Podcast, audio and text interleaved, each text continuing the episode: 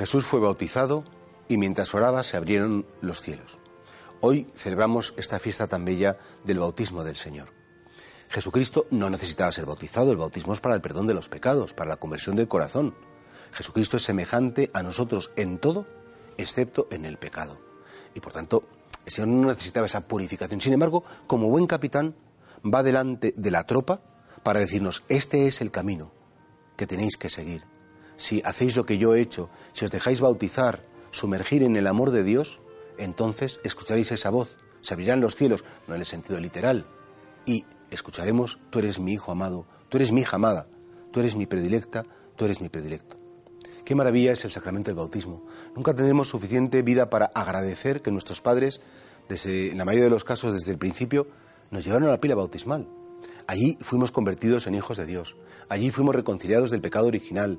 Allí nos hicieron miembros de la Iglesia y allí se produjo ese milagro tan impresionante de la inhabitación de la Trinidad dentro de nuestra alma. Hoy que está tan de moda decir que no, a los niños no pasa nada, que no se bauticen cuando sean mayores, que decidan, ¿no? A ver, ¿quién le pregunta a un niño a qué colegio quieres ir? ¿Quién le pregunta a un niño qué quieres comer cuando tiene el niño un año, dos años, tres años?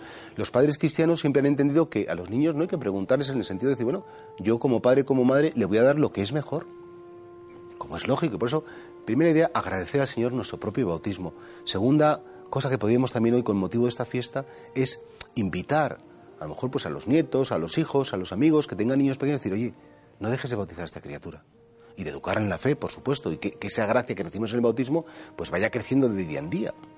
Pero sobre todo, saber que, que el día de nuestro bautismo se produjo como lo más importante que ha pasado en nuestra vida y es que Dios llegó a mi interior, se quedó conmigo y me dijo, tú eres mi hijo, tú eres mi predilecto, tú eres mi amado, y, esto no es un título como el que cuelga en la pared un título de declaro a este hijo mío, sino que realmente, igual que el padre transmite al hijo, la madre transmite al hijo los genes corporales, Dios nos ha dado una genética sobrenatural en Cristo por el bautismo, y por tanto, hablando metafóricamente, los genes de Dios nos son transmitidos en el bautismo para hacernos verdaderos hijos suyos.